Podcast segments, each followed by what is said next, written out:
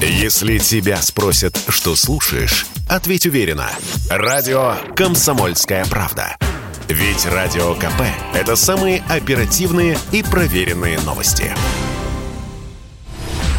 11 часов 33 минуты. Московское время. Это радиостанция «Комсомольская правда». У микрофона Мария Баченина. Кто оказывает военную помощь Украине и какую? Давайте поговорим об этом. У нас на связи военный обозреватель «Комсомольской правды» Виктор Николаевич Баранец. Виктор Николаевич, здравствуйте. Добрый день.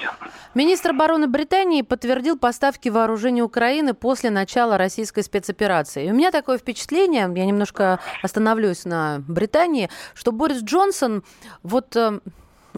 я думаю, вы меня простите, слушатели, как упоротый, а, просто бьется в одну и ту же точку. А, ну, не знаю, что его так э, возбуждает, по-моему, больше, чем остальные политики, я имею в виду, в сравнении с ними, чтобы я была понятна. Вот а, на ваш взгляд, а, вот эти заявления, что мы разрушим экономику, мы будем поставлять, а после с разговоров, переговоров телефонных с ним Зеленский сказал о решающих 24 часах. Вот Почему именно Борис Джонсон? Почему именно Великобритания? Ну, Великобритания исторически была самой злой антироссийской, антирусской, если хотите, собакой. Эту же роль уже в составе НАТО она продолжает играть и сейчас. Она такая верная служка Соединенных Штатов Америки и НАТО. Похоже, что сильнее всего Великобританию оскорбило в кавычках то, что мы начали специальную военную операцию. Ну вот видите, Лондон готов продолжать э, поставки. Он уже немало поставил вооружение для Украины, и вот уже даже после начала операции Лондон грозит нам, что будет продолжать э, поставлять и вооружение, э, и, и боеприпасы. Но здесь, естественно, э, стоит вопрос, а как они будут это делать? А, и б, как мы будем на это реагировать. А давайте по порядку, как они действительно, э, Виктор Николаевич, я вот тоже, когда читаю, э, думаю, как они быстро это сделают, ну, я, может, конечно, чего-то не понимаю, да, военной организации да. в условиях военного времени, да. это раз. Второе, обучаемость, э, тоже вот этот комментарий необходим. Слушаю вас. Да. Ну, во-первых, совершенно очевидно, что а, Великобритания не может никаких других способов найти, как поставить свои боеприпасы на Украину по земле через соседние с Украиной страны. Ну, вы знаете, наверняка эти страны, это и Польша, это, э, и, это и Румыния. Вот сюда, скорее всего, могут поползти э, британские караваны. Я не думаю, что они такие тупые, чтобы не понять, что если это будет делаться самолетами, то мы эти самолеты, безусловно, будем сшибать. Тут не должно быть никаких сомнений. Так же равно, как и другие страны, которые заявили о том, что они будут поставлять, продолжать поставлять вооружение Украины. Это и э, Соединенные Штаты Америки, естественно, это и Прибалты, а теперь еще и Германия резко сменила свой курс, она дистанцировалась от э, войны на Украине, поскольку она же гарант Минских соглашений. Э, Германия некоторое время виляла фастом, вы знаете, поставила там пять тысяч э, касок, э, поставила полевой госпиталь, даже с э, моргом и крематорием. Вот немцы э, какие они? Опыт. Дальновидные, дальновидные, да. Но, тем не менее, мы, естественно, в ходе этой операции это будет учитываться нашим, нашим командованием.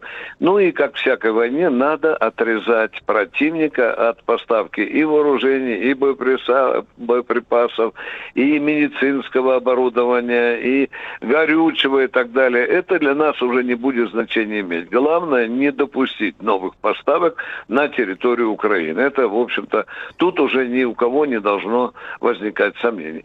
Вы теперь спрашиваете меня, как будет обучение. Обучение уже идет, обучение уже много лет идет.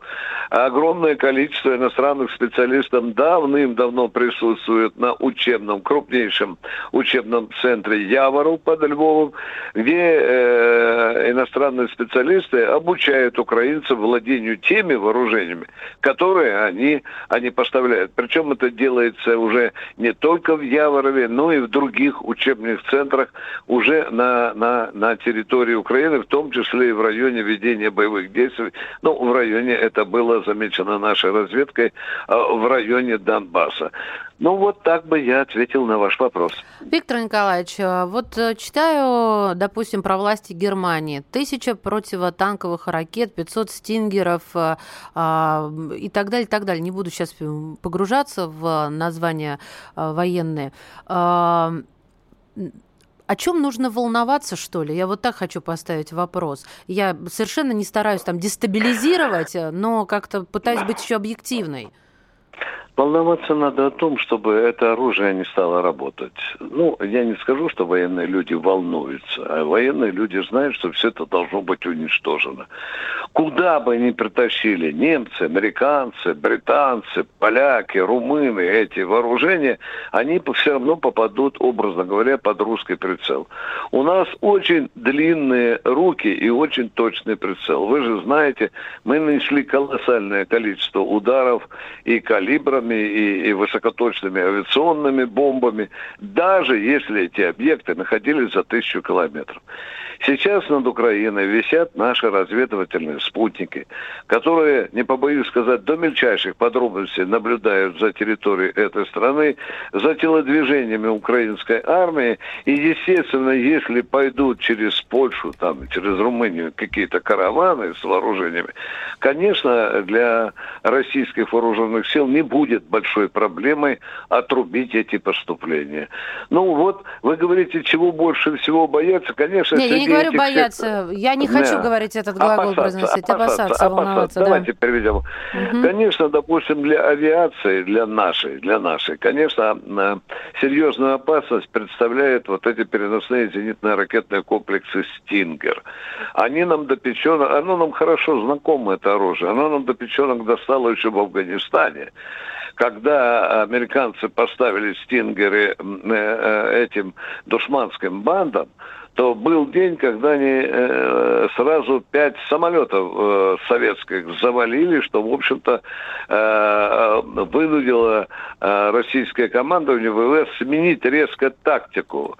И наши самолеты стали летать гораздо выше хотя при этом точность бомбометания, конечно, уменьшилась. Но это тогда, в советские годы.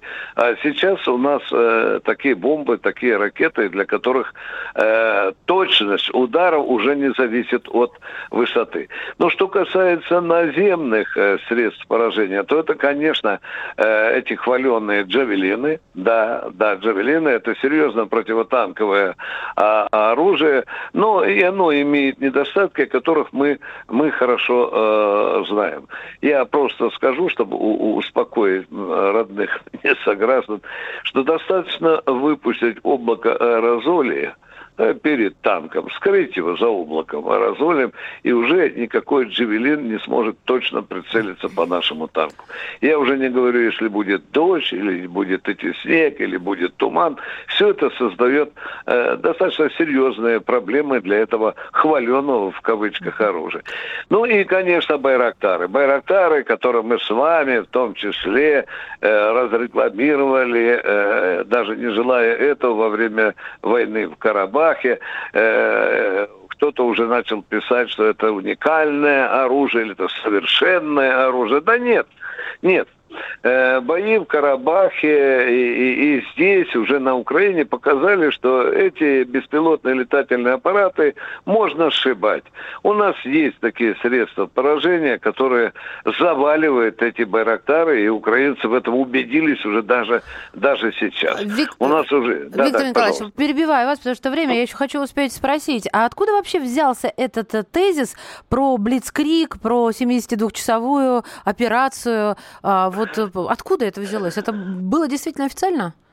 Да, нет, это, вы знаете, это все сказки журналистов, которые надо попочивать э, читателей, радиослушателей, телезрителей каким-нибудь таким э, перчиком. Понимаете, вот надо приперчить эту ситуацию. Так же, как точно говорят, что война на Украине закончится 2 марта. Какой дурак это сказал? Вот сейчас идут переговоры, пока мы с вами, пере, э, с вами э, общаемся. Сейчас идут на белорусской земле переговоры, российско-украинские переговоры. Это совершенно непонятно, как они могут закончиться. Вообще-то, э, вы знаете, я бы э, лучше всего э, вел бы эти переговоры с украинцами в том самом немецком местечке, где э, Советский Союз принимал капитуляцию в Германии. Ну ладно, надежд на переговоры, на какие-то результаты нет. Хотя, я не знаю, видите, я такой бравый мальчик, да, я бы сразу сказал, вот так вот Зеленский, мы будем диктовать условия. Сейчас ты даешь приказ о том, чтобы украинская армия вся возвратилась в казарму, оставив оружие на боевых позициях. Б, ты отказываешься от президентства и объявляешь о новом правительстве Украины. Видите, вот такой вот максимум бы я предложил Зеленскому и его представителями на, вот сейчас идущих переговорах на белорусской земле. Но они виляют хвостом, они затягивают время и будут затягивать время, чтобы в надежде, что те караваны с вооружениями иностранные, они подтянутся на Украину. Ну, это, это говорится, мальчики, мы еще посмотрим, удастся вам это сделать. Виктор Николаевич, спасибо. Виктор Баранец, военный обозреватель «Комсомольской правды». Из последних новостей в составе украинской делегации мин, э, министр обороны Резников, замглавы МИДа Тачицкий, советник главы Офиса президента Подоляк, глава фракции «Слуга народа» Арахамия, э, депутат Умеров и первый замглавы украинской делегации в трехсторонней контактной группе Костина. Это по э, сообщению РИА Новостей. Инфовойна. Кто делает платные антивоенные рассылки и зачем? Об этом в следующем блоке. Я слушаю радио «Комсомольская правда», потому что здесь самая проверенная и оперативная информация. И тебе рекомендую.